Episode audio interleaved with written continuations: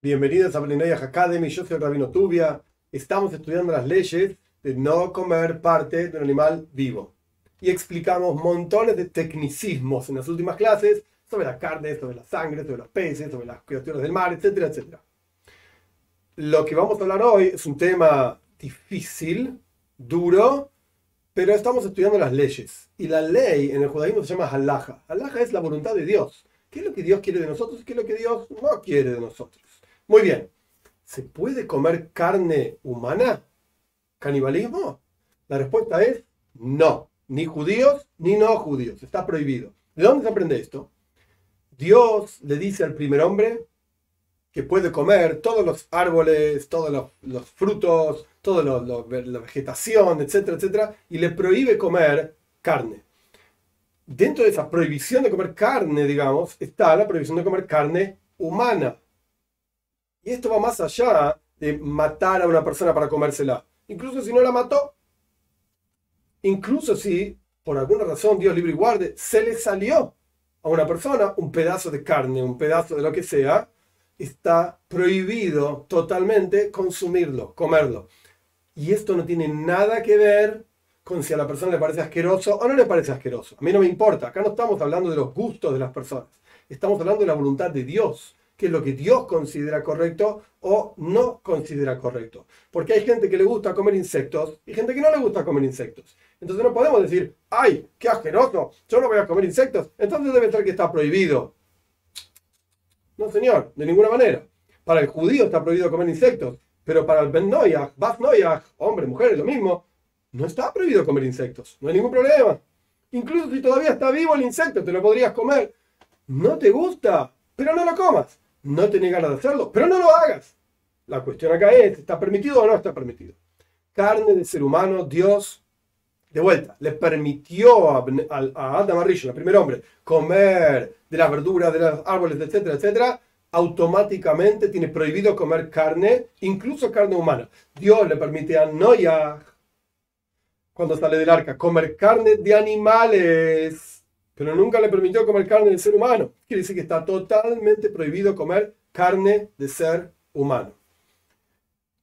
Hoy me va a decir una persona, pero ¿qué pasa si uno está en una situación de vida o muerte? Dios libre y guarde, como es sabida la, historia famosa, por lo menos en Sudamérica, de los, los, jugadores de rugby que estaban yendo desde Uruguay hacia Chile y estaban en el medio, cayó el avión, en el medio de los Andes y bueno, tuvieron que para sobrevivir, Dios libre y guarde, comer carne de sus propios compañeros. La Torah no está hablando de esto. ¿Por qué no? Porque eso es un caso de vida o muerte. En ese caso, con seguridad es correcto lo que hicieron. Estuvo bien. Y que Dios los cuide y los guarde y los proteja, etc.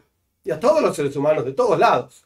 La cuestión acá, estamos diciendo, bueno, no estoy en una situación de vida o muerte. Podría comerme una torta, podría comerme una pizza, podría comer sushi o podría comer la mano de mi amigo. No. Elegí las otras opciones, sushi, torta, pizza, pero no se puede comer carne de ser humano. Esto, punto número uno.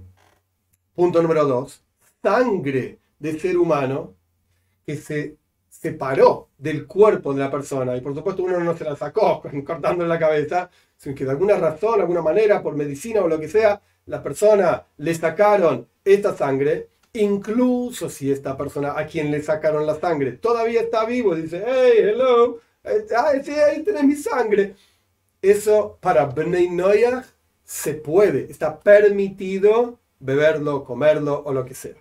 Para judíos está totalmente prohibido, pero para Beninoej está permitido. Esto no quiere decir que uno tiene que ir a golpear a gente y sacarle la sangre, no. Está prohibido dañar a una persona, esto es otro grupo de leyes, totalmente amplio, grande, etcétera, tiene que ver con asesinato, con daños, no lo vamos a estudiar ahora. Pero el punto es que sangre de otro ser humano está permitido para Beninoej.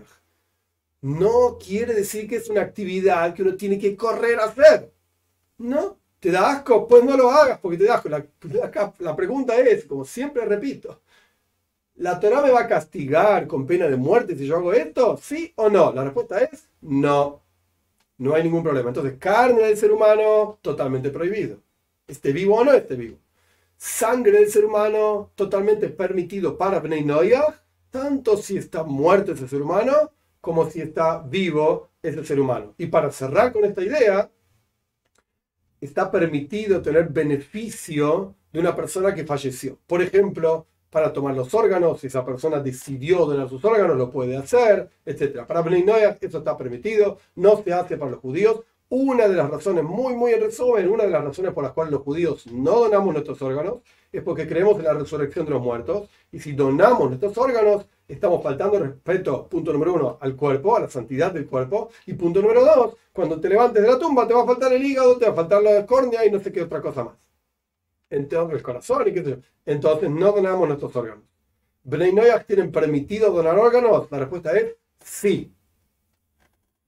Si un Ben Noyach, Bas Noyach, lo mismo, hombre o mujer, desea no donar sus órganos porque tiene fe plena en la resurrección de los muertos, que incluso para Ben Noyach llegará también, es una opinión en uno de los escritos de nuestros sabios, así aparece escrito, no quiere decir que todo el mundo está de acuerdo con esto, pero es una opinión que aparece escrita así, que Ben Noyach también tendrán resurrección de los muertos, entonces no dones tus órganos.